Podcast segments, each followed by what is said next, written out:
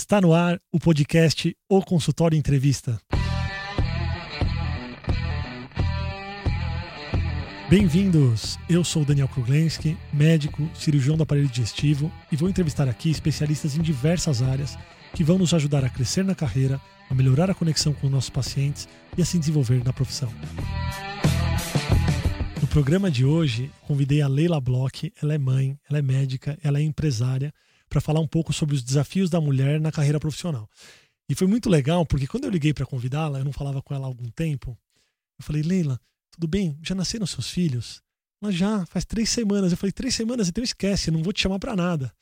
Ela falou, não, mas eu tô bem tranquila, eu tô mais tranquila agora do que quando eu tô trabalhando. Eu falei, tá bom, será que você aceitaria gravar um podcast? Ela falou, claro, eu vou. E foi assim, né, Leila? A licença maternidade é bem tranquila, é mais tranquila para ter um horário, que é o intervalo entre as mamadas, do que, por exemplo, a cirurgia, que não tem muitas vezes um horário para terminar.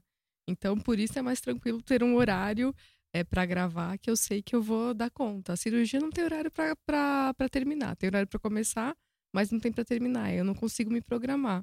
Vocês vão entender por que, que a vida dela tá mais fácil agora do que quando ela estava a, to, a todo vapor. Vou ler um pouquinho do currículo dela aqui. Então, a Leila é médica, dermatologista e ela é cirurgia capilar. Ela atua na clínica dela, que é a Clínica Block. Ela é diretora do IPCLIN, que é o Instituto de Pesquisa Clínica Integrada, que ela montou.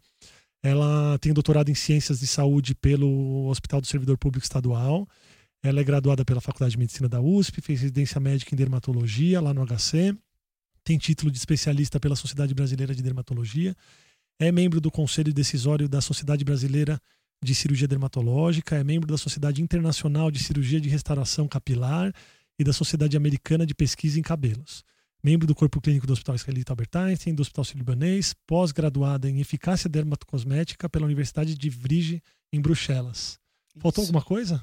O doutorado que eu defendi agora em julho. Então me em cabelos falar... também. Maravilhoso. Eu queria, eu queria eu conversar... começar o pós-doutorado, mas por enquanto eu tô em licença. Ah, vamos esperar dar é. mais um mêsinho, né? é, eu queria trazer alguns dados antes de a gente conversar a nossa conversa sobre o número de médicas, de mulheres na medicina, que tem aumentado muito. Então, uh, no total da população médica, ele já vem esse, esse aumento da participação das mulheres já vem crescendo há alguns anos. Então, desde 1970, essa proporção ela cresce de modo constante. Em 1980 eram 23% de mulheres, em 90 30%, em 2000 35,8%. Em 2004, as mulheres passaram a ser, a ser a maioria nas faculdades de medicina, e a partir de 2009, elas são a maioria nas inscrições no CRM. É, o sexo feminino predomina em 18 especialidades e dois estados, Rio de Janeiro e Alagoas.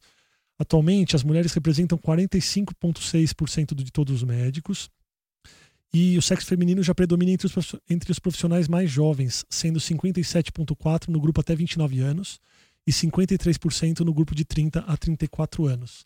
Na sua especialidade, no entanto, a gente tem 72% de mulheres. Na pediatria também, ciências básicas, tem muitas mulheres. E tem umas especialidades tipo urologia ou ortopedia. Urologia, 1,2%. E ortopedia, 5%. Então eu queria, queria saber de você, Leila, na sua trajetória profissional, você sentiu algum, algum preconceito pelo fato de você ser mulher? Conta um pouquinho da sua trajetória. Como é que você chegou onde você chegou? Acho que é bem legal. Enquanto você falava os dados, eu fui me lembrando é, quando eu entrei na faculdade, então eu entrei em 97, e a proporção na, a, na Pinheiros era de três homens para cada mulher, né? Uh, então, eu me formei em 2002, você falou que em 2004 o número de mulheres que entravam na faculdade ultrapassou o de homens. Então, uma, uma transição, né, uma feminização da, da carreira até rápida. Sim. Mas no meu caso ainda era é, principalmente uma carreira masculina, acho que principalmente nas áreas cirúrgicas. Então, uh, quando a gente passava pela técnica cirúrgica, né, a gente sentia até dos professores, olha, ah, não, ela é bonitinha, pediatria, dermato ou uh, cirurgia aqui, e ficavam auxiliando mais os, os homens, né, durante, durante a graduação. Então a gente sentia isso quando passava nos estágios é, de, de internato também.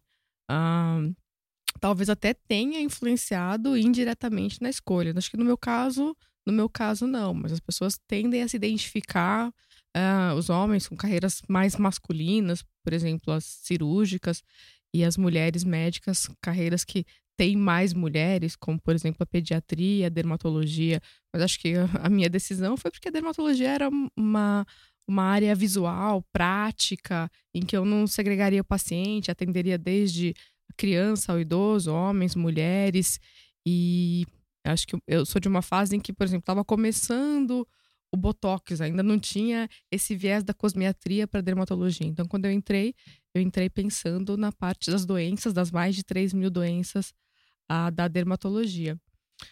E... Quando que você decidiu ser dermatologista? Uhum. Bom, eu acho que durante a faculdade tem que ir testando. Eu queria uma especialidade que fosse clínico-cirúrgica, que não tivesse só clínica. Uh, então, isso eu já sabia desde o começo, eu fazia dissecção, enfim. E quando eu passei pelo estágio da, da dermatologia, eu gostei muito. Gostei muito. Aí, no fim do estágio, eles perguntam: ah, quem pensa em fazer dermatologia? Eu levantei a mão. Aí meus colegas olharam e falaram assim: Mas você? Que eu nunca tinha falado. Eu tinha feito durante a faculdade uh, um currículo com bastante liga, assim, de GO, ginecologia obstetrícia, dei plantão em maternidade, fui presidente da Liga de Oftalmo. Então, eram especialidades clínico-cirúrgicas, mas a dermatologia foi só quando eu passei no estágio de internato mesmo que eu me interessei. Achei, falei, nossa, mas tudo é meio vermelhinho e de escama, e como pode ter tantas, tantas doenças é, que ao mesmo tempo são parecidas e são diferentes, eu comecei a, a me encantar. E também é algo prático. Quando eu passei na dermatologia, não se falava tanto de cabelo. Quando você era, assim, quando você estava decidindo por dermatologia, o cabelo estava tão em moda, assim? Não, que não. Foi? Isso é uma coisa recente.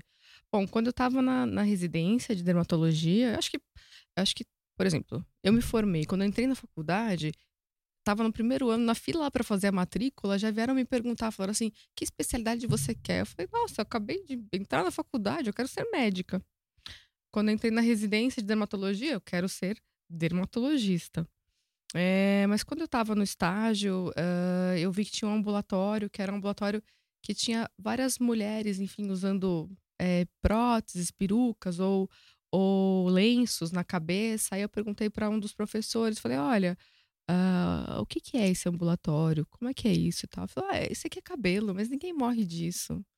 E aí eu fiquei bem chateada, assim, porque eu olhava que aquilo impactava muito Nossa, na, na vida delas. Então eu acho que a gente é movido a desafios, né? Então eu falei, puxa, mas não tem alguma coisa para fazer? E comecei a estudar, ainda no, no terceiro ano da residência, fui a um congresso de pesquisa em cabelos.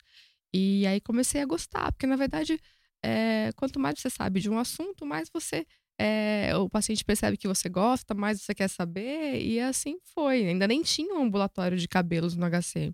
Começou depois. Então, eu terminei a residência, eu comecei como. É, fiquei como voluntária lá por alguns anos no HC, depois acabei é, saindo. Um, e fui trabalhar, porque eu tinha ido nesse congresso, porque eu tinha me interessado com uh, dermatologistas que faziam essa área de cabelos. Então foi algo assim, ah, eu gosto, mas nunca achei assim que fosse virar algo exclusivo, né, como Sim. é hoje. Mas era uma área que eu gostava e, e aí no consultório, então comecei, é, demorei para montar um consultório, né? Demorei, a gente precisa criar coragem, coragem, então, né, segurança são é, elementos que vêm com o tempo. Então, montei o, o consultório, a clínica, é, depois de cinco anos do término da residência. Aliás, queria Durante até falar. Durante esses cinco anos, eu acho que que é, é muito legal porque essa, é, eu acho que é importantíssimo porque muita gente que ouve a gente ou que está assistindo é, vai se inspirar na sua história e também está nessa fase de decisão de carreira, de, de almejar algo diferente, novo e que às vezes também sente essa dificuldade até financeira que você comentou.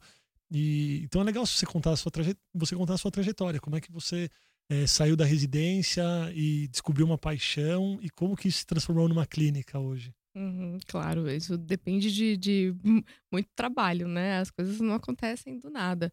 Então, eu fiquei é, cinco anos trabalhando em outros consultórios. Então, a gente sai da residência e eu acho que não é uma fase tão fácil, não é uma fase tão boa, porque a gente sai perdido. De repente, os nossos colegas que não são médicos já estão ganhando dinheiro, já estão comprando apartamento, carro. A gente está lá ainda é, dependente, ainda numa fase é, que é nebulosa. E aí tem a, opção, que eu vi colegas que começaram a, a pegar todos os, os, empregos que apareciam, né? Ah, não, ali, aqui, cada, cada período num lugar. e para tentar ganhar mais logo. Então, é, uma, qual, é uma opção também. Qual, exatamente, qual o seu objetivo, né? A gente é, conversou entre os amigos, assim, qual o seu objetivo? Então, o meu objetivo é ganhar tanto daqui a um ano. Ou o meu objetivo é estudar, fazer mestrado, doutorado. Ou o meu objetivo é, é encontrar bons empregos. Ou montar uma clínica, se eu tenho uma possibilidade, né? Que era que eu não tinha de cara, né? Imagina, eu sou do interior, então estava em São Paulo, é, sem conhecer muita gente. Então é difícil você começar do zero, né? Para quem está aqui já é difícil, para quem não tem família, acho que é mais difícil ainda. Uh, então, fiquei trabalhando, mas eu, eu, tinha empregos que eu olhava e falava assim: esse emprego vai servir para quê? É, eu vou ficar atendendo um monte de pacientes numa sequência e qual a possibilidade de crescimento aqui? Então, tinha empregos que eu falava assim: ah, é melhor é melhor ficar vendo a sessão da tarde. Sim. Falava com as meninas, Sim. né? A época que tinha a sessão da tarde. Então, e às vezes você fica um período num lugar, outro período no outro, e, e o paciente não sabe onde você tá. Então, é legal, às vezes, você ficar em menos lugares, mas o paciente poder te encontrar. Não, de segunda de manhã, terça à tarde, quarta, o dia todo, ela tá nesse consultório. Ou ter um lugar que você consegue indicar os seus conhecidos, os seus amigos. Outra coisa é networking, né? Você Sim. ter. É... Então, por exemplo, você pode se esforçar durante a faculdade, estudar muito durante a residência também. Então, ir a congressos, apresentar trabalhos, publicar artigos, mostrar que você está ali fazendo algo sério, se destacar, não ser só mais um. Então eu sempre tive isso para mim, eu sou a primeira médica da família, então vim para cá e, e, sempre levei isso com muita é, seriedade. Mas você tem que ter também o, o, relacionamento com seus amigos durante a faculdade, que eles vão ser as pessoas que vão te indicar os pacientes depois. O pessoal da Atlética, né? Eu então... Eu, eu, queria comentar um pouquinho. A Leila joga basquete, joga muito bem basquete. Uhum. E, e quanto, do, quanto do esporte te trouxe em relação à, à indicação de pacientes, as suas amizades na Atlética? Porque para mim fez total diferença na minha vida é, o convívio social com essas pessoas no esporte. É, acho, acho, que tem dois aspectos aí do esporte. Um é você conhecer outras pessoas. É engraçado quando eu entrei na residência, veio uma, uma colega que era da outra turma, enfim, que eu não conversava muito, e ela virou e falou assim: Ah, mas engraçado, eu não achei que você ia passar porque você é da Atlética, né? Eu falei, não, mas exatamente, eu conseguia estudar e também conseguia praticar esportes, é. né? Então, você, na verdade, o esporte te ajuda a estudar mais, se sentir bem e ajuda a trabalhar mais. Porque é, eu tenho como rotina, né, quatro vezes por semana, fazer atividade física de manhã. E aí eu, pronto, já tá pago, né? Eu gosto e funciona para mim porque eu não tenho muito horário para sair, mas me faz tá bem para conseguir trabalhar, para aguentar trabalhar e e você, né, algo que a gente sempre pensa, eu tenho que cuidar de mim para poder cuidar dos outros, Sim. não é?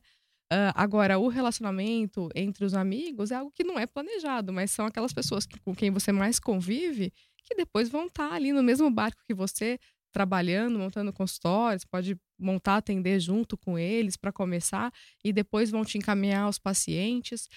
E eu acho que é, tudo vai daquele conceito de você gostar de gente. Então, gosto cultivo amizade, tenho os meus amigos e gosto dos pacientes. Os pacientes eu trato bem, a gente tenta tratar da melhor maneira, ter empatia, né? Porque muitas vezes é, não, não basta você ser o melhor aluno da faculdade, mas se você não tem empatia de gostar dos seus pacientes, não gostar da doença que ele tem, que você estudou, mas gostar dele, se colocar no lugar dele e pensar o que eu faria no seu lugar, sabendo o que eu sei, né? É, e ele vai sentir isso e vai voltar e vai indicar os amigos, vai indicar os familiares, e isso gera uma. É, com o tempo, é um trabalho de formiguinha, mas com o tempo faz com que as coisas vão crescendo. Quando a gente se forma é, na faculdade e tal, e na residência, a gente vai buscar o conhecimento em congressos. Quando que veio a decisão de você fazer o conhecimento? De você montar um instituto de pesquisa e falar, eu vou pesquisar isso porque de fora é pouco para mim, eu quero eu Bom, é assim, o IPCLIN é um laboratório de pesquisa clínica em cosméticos, então ele faz testes de eficácia e testes de segurança de cosméticos, protetor solar, anti-rugas, hidratante, enfim, é, toda a parte capilar também. Uh, então, isso, o IPCLIN existe desde 2013, eu sou uma das sócias, né? Eu sou a, a gerente de pesquisa clínica, juntamente com com o químico, que, que é também o outro fundador do laboratório. Eu acho que ah, sempre a gente tem que manter as portas abertas e, e estar atento a oportunidades. Então, eu estava numa fase de transição da carreira em que eu uh, queria montar a minha própria clínica. Ao mesmo tempo, tinha insegurança. É, os médicos são assim, né? Eles não querem colocar é, todos os ovos numa mesma cesta. Então, eu não posso trabalhar só nesse lugar e se me mandarem embora. É engraçado, porque as outras pessoas têm só um emprego. Sim. Né? Não, mas o médico não, ele não pode, tem que trabalhar em vários lugares. Uh, então, eu estava insegura em sair dos lugares em que eu trabalhava para ficar só no consultório. Falei, vou ficar lá, né? É, fazendo o jogo da velha, né? né? Olhando assim, olhando ali a, as aranhas fazendo a teia. Eu vou ficar lá, não vai ter ninguém. Como é que eu vou manter também? Então, é, fui atrás de trabalhar fazendo pesquisa clínica, que é algo interessante, porque é, eu gosto de pesquisa. Quem não gosta? Todo mundo gosta de pesquisa, mas o problema é como a pesquisa existe hoje para hospital público, para universidade, em que você é, tem que se doar muito, né? Uma parte importante do seu tempo e é difícil ter um retorno também. Então, é, fui atrás de começar, então, e eu come... trabalhei em um laboratório como pesquisadora, eu, né? não, eu não gosto de pesquisa, tá? Ah, é? é. Bom, não, mas porque... você não é curioso? Eu, não, eu, sou, de... eu, sou, curioso, eu sou curioso, mas é. se, é, talvez você tenha até falado isso, mas nos moldes como a pesquisa é feita, eu acho que, para mim, se eu, é, com a paixão que eu não tenho por pesquisa, eu não vou ser o melhor pesquisador, entendeu? Uhum. Talvez eu não tenha achado um tema é, que me apaixone para pesquisar a fundo. Então, eu gosto de atender, eu gosto de gente. Gosto de atender, Sim. gosto de operar. Mas vamos pesquisar? Hum, talvez não seja a pessoa. Desculpa te interromper. Mas você é que você falou quem não, quem não gosta de pesquisa? É, eu não gosto muito de pesquisa. tá bom, então quem não é curioso? Não, Vamos curioso mudar. sim, curioso sim. é, mas é, mas é interessante. Mas, mas eu acho que você. Mergulhou... Quem não gosta de fazer parte do que está acontecendo? É, é Por você... exemplo, como dermatologista, eu consigo uh, saber do produto é, que vai ser lançado. Então, a gente faz consultoria com as empresas, o produto vai ser lançado, fazer o teste, ver se ele funciona, o quanto funciona, e tá na outra ponta é, e prescrever, orientar para o meu paciente. Né? Se você faz só pesquisa, você não sabe, né? Que nem aquele filme O que as mulheres querem, você não sabe o que o paciente quer. Então você tem que estar tá na outra ponta também. Ao mesmo tempo, se você é, só participa de uma parte do processo, você não tem aquela visão ampla do que acontece. E é legal ter uma visão ampla do que acontece. Sim. Enfim, o dia tem só 24 horas, a gente tem que escolher. Mas eu estava falando que então eu comecei como pesquisadora, depois como diretora de pesquisa, até que surgiu a oportunidade, junto com é, com o meu sócio atual, né? Surgiu a oportunidade de montar o laboratório próprio. E aí entra também a versão em que você além de ser médica, pesquisadora, você é empresária. Então, a gente, é, eu sou empresária no consultório e empresária no laboratório. São dois trabalhos diferentes. Eu brinco que no laboratório eu vou nas reuniões com os clientes e eles estão desenvolvendo os produtos, eu dou opinião, vejo o que a gente pode falar sobre esse produto, como vai ser o teste. Então eu posso ser vendedora. No consultório, como médica, eu não posso ser vendedora. Eu sou médica. É diferente. É diferente. Então, me permite testar outras possibilidades também. O que, que é mais fácil, ser médica ou ser empresária? E a gente já vai entrar no próximo assunto, que é a mãe também. Uhum. Mas. Uh, eu acho que a gente estuda para ser médico. Então é algo que a gente se prepara né, muito mais. Uh, ser empresário, é, acho que você leva do médico a disciplina, o esforço. Então, acho que ser médico é mais difícil, mais trabalhoso, mas eu me preparei para ser médica. Agora, quando você monta um consultório, você tem que ser empresária. Eu, por exemplo, estou em licença médica agora, mas eu continuo tomando conta da parte financeira, do administrativo do consultório. Enfim, a licença não é plena. Eu só não estou atendendo consultas e operando. Mas você não tira férias disso também. Uh, então, a parte administrativa é muito por é, tentativa e erro, Uh, até falei assim, nossa, vou fazer uns cursos do, do Sebrae e tal, não me ajudaram em nada.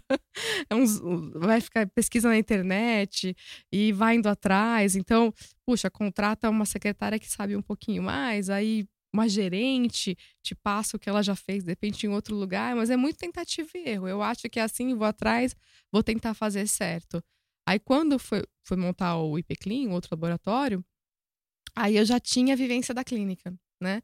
Então ajuda a errar menos. Mas é muito feeling, tentativa e erro e muito empenho, muito esforço, porque você nunca para de trabalhar. Então, Sim. Então, acabou o horário do trabalho, você continua trabalhando à noite. Você continua pensando em ideias, o que fazer, tendo reuniões, ligações e nunca acaba. Acho que você tem, assim, isso transparece muito pra gente, esse drive de fazer, fazer, fazer. Talvez você. É, entre, entre uma, tem pessoas que se planejam muito e não saem do lugar, e tem as pessoas que mergulham de cabeça numa paixão, né? E isso para mim é muito claro quando eu converso com a Leila aqui, de que ela ama o que ela faz. Então, assim, tá transparecendo, é, é muito claro, essa paixão de, todo, de você pegar todas as pontas do que você trabalha, desde o, desde o paciente até o produto, você falar com a paixão que você fala, e para você é tão natural que isso seja o normal, mas, mas não é em todo mundo. E, e eu e é engraçado, porque agora eu lembrei, quando eu fui montar a clínica, um amigo meu, que não era médico, aliás, sempre preservar os amigos não médicos. Eles trazem muita sanidade pra gente. Sim. No tá? caso, minha esposa me, me ajuda demais. e meus amigos não médicos também. Bom, é. meu, meu marido é médico, mas a gente em casa fala sobre outros assuntos. A gente tenta, é claro, que o outro, ah, o paciente falou isso, aquilo. A gente tira um pouco de, de dúvida ou desabafa, porque Sim, a gente muitas vezes desabafa, mas tenta falar de outros assuntos. Ah, meu amigo não médico, administrador, ele falou assim: me deu um livro, né? Como montar o seu business plan, né? Eu falei, nossa, comecei a ler o livro sobre como montar. Aí ele falou, e aí, tá lendo? Como é que tá? Eu falei, mas não tá dando tempo, porque eu tô montando a clínica e tal. Aí ele falou, ah, quer saber? Quando você vai montar mesmo, não tem nada que te impeça. Você vai lá e faz. Então, enfim, foi algo mais prático mesmo do que teórico. Essa coisa de você se planejar, é claro, né? Você, a gente não né, custa a mesma coisa, né? Como já disseram, custa a mesma coisa sonhar pequeno, sonhar grande, né? Então vamos sonhar grande. Mas tem que fazer, tem que chegar e, e, e executar. E a gente não, não consegue decidir tudo na vida. É, precisa né? bater a cabeça, às vezes bate a cabeça e vai, faz de uhum. novo. Uhum. Isso é, isso é muito legal. Às vezes demora, fala assim, você fica um tempão ali com aquela porta, tentando abrir a porta, assim, e de repente abre essa, abre a outra e tal. É, mas tem que ter paciência, persistência, ser mãe. Como que você encara agora que você é mãe? Aliás, parabéns, queria dar parabéns no ar aqui, já te falei parabéns, mas. Obrigada, fizeram um mês ontem. Vai, maravilhoso, maravilhoso. Até agradeço novamente sua presença aqui. Sei o quão puxado é. Como você. Já teve gêmeos, Daniel? eu tenho dois. Bem puxado. Imagino deve ser mais puxado. Sabe. Sabe. sabe. é... Até me desconcertei aqui. É, mas é que ser mãe não, é mais puxado que ser pai. Não tenho dúvida alguma. Não tenho dúvida alguma. Para vocês é muito mais difícil. Tudo é muito mais difícil. Vocês têm que abdicar de muita coisa. E como, a partir do momento que você estava grávida, como que você pensou? Como vai ser? Como você se planejou? Quando eles nascerem, o que eu vou fazer no meu trabalho, minha carreira? Vou parar por um tempo? Não vou parar? Como que você se planejou para isso? Bom, já vim planejando há um tempo, né? Quando eu engravidei, eu pensei, bom, preciso me, me livrar do que é, vai, pode atrapalhar a gestação ou pode atrapalhar uh, uh, o nascimento deles, enfim, o, os cuidados nos primeiros meses. Então, entendo uma correria, me mudei, mudei para perto da clínica, porque aí eu tenho, não tenho, não perco nenhum tempo com o trânsito.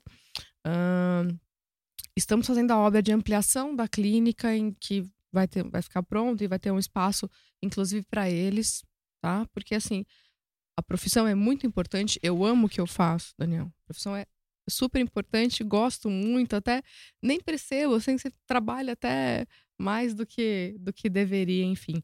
Mas criar um filho, no caso dois, é, é um, um projeto que transcende tudo isso. Então é muito importante. Né? A gente não é só trabalho, assim como eu sempre quis ser mãe, né? Uh, então eu não, não posso delegar isso. É claro que uma parte sim, mas não posso delegar completamente. Então vai ter um espaço para eles também, que eu possa vê-los entre um, durante o trabalho, entre uma consulta e outra, por exemplo, ou ao fim da, da cirurgia.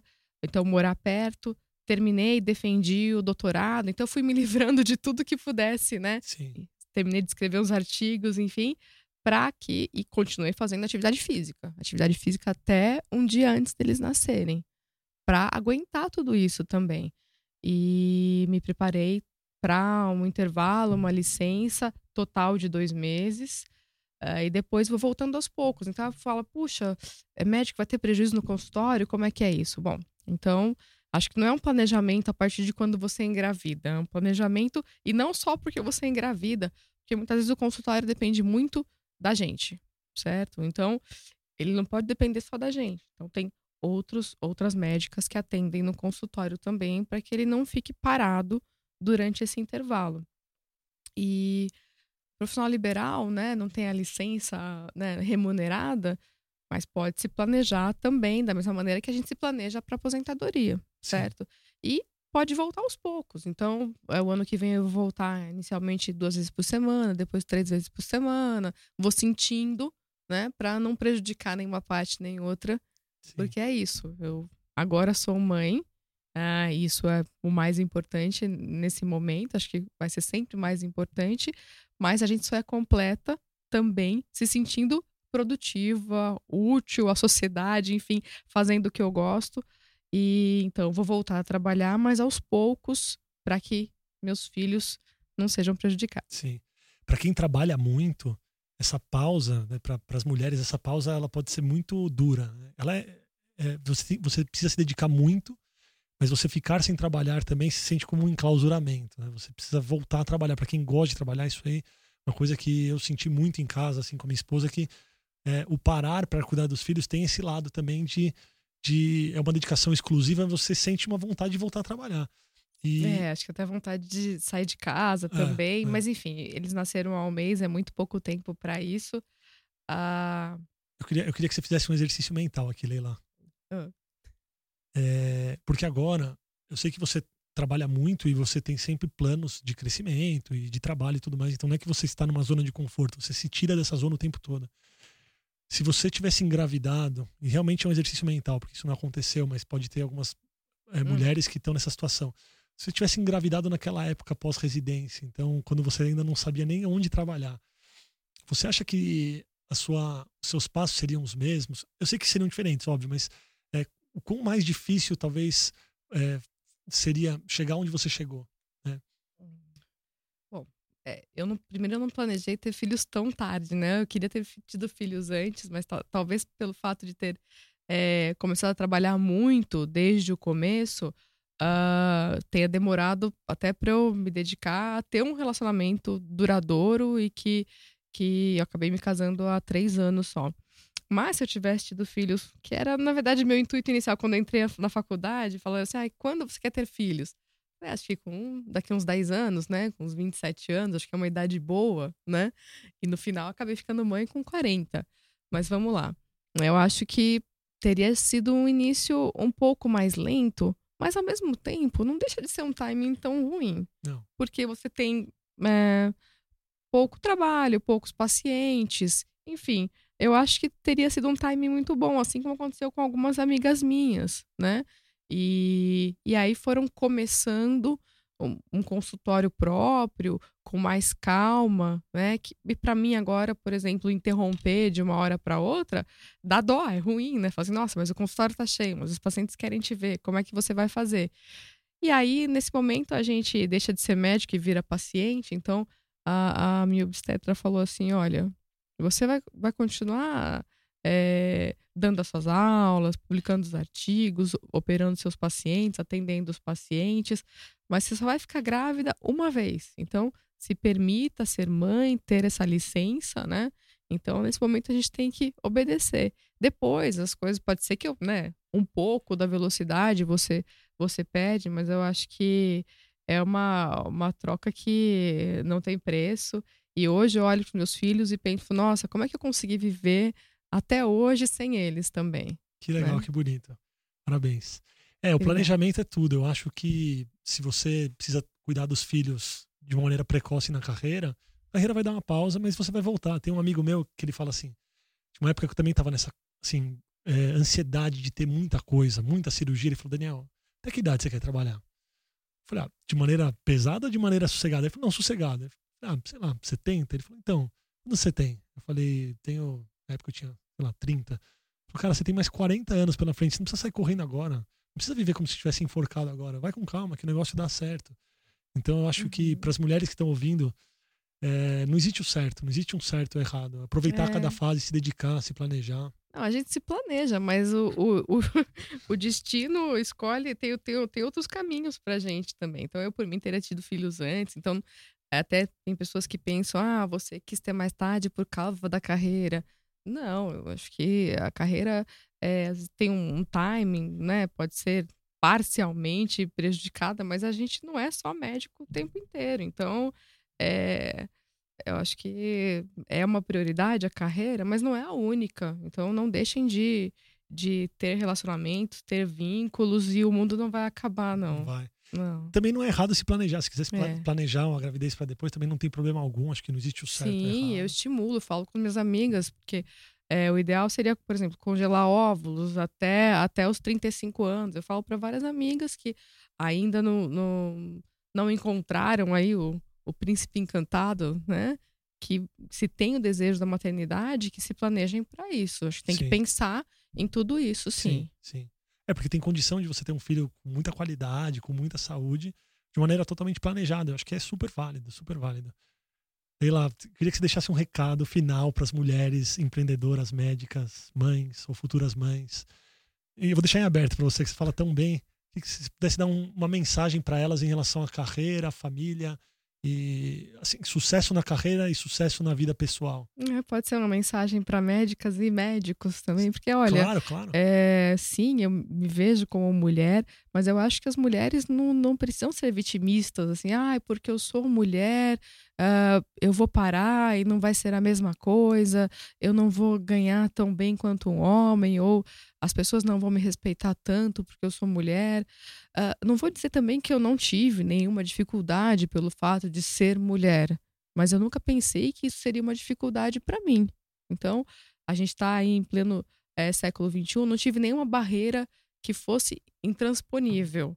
É claro que às vezes as pessoas pensam um pouco, ah, mas será que ela está numa família de médicos, né? A clínica é do seu pai, é do seu irmão, sua família tem médico? Não, não, é aqui é minha mesmo, sou eu, tal, né? Ou então você faz cirurgia e será que você vai operar tão bem quanto um homem? Muitas vezes até eu pensava um pouco isso por causa da faculdade, e o que eu vejo dos meus pacientes, é, até o preconceito era meu, eu vejo, vejo que eles falam assim, ah, eu prefiro operar com uma mulher porque eu sei que ela tem delicadeza, ela tem aquele conceito artístico, vai saber onde colocar o meu cabelo, vai, vai cuidar de cada cabelinho, né? Porque eu faço transplante de cabelo, como se fosse o último. Então, até isso me surpreendeu, né? Então, acho que meu recado para as mulheres hoje é, em breve, né? Seremos maioria entre os médicos e trabalhem com o coração, gostem de gente, né? O paciente é, tentem se colocar sempre no lugar do paciente, que é isso que,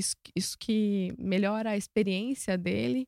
E não pensem que ser mulher vai, vai ser mais difícil, porque se você pensar assim, aí é que vai ser mais difícil. Muito obrigado, pessoal. Quando os, quando os filhos dela estiverem na adolescência, a gente vai fazer uma nova entrevista e fazer uma recapitulação de tudo como foi, pra gente ver se foi tudo bonitinho. Mas eu tô, eu tô muito feliz. Leila, você quer deixar suas mídias para quem quiser te, te encontrar? Sim. Bom, então a Clínica Block tem Facebook, Instagram. No Instagram eu sou doutora Block. Estou é, à disposição. Gosto muito de falar sobre, sobre esse assunto, porque é algo que a gente precisa estudar mais, falar mais, muitas vezes até para desabafar, falando sobre as dificuldades da carreira, mas que não deixa de ser uma carreira maravilhosa. E se eu tivesse escolhido de novo, Seria médica de novo, com certeza. Eu também. Muito obrigado. Pessoal, quem tiver dúvida pode mandar para Leila direto, ou pode mandar nas mídias do consultório, o arroba o consultório evento, ou no YouTube do consultório. E eu espero vocês no próximo programa, tá bom? Agora vamos que tá na hora da mamada. Tchau. Tchau, obrigada, Daniel. Obrigada a todos. Obrigado.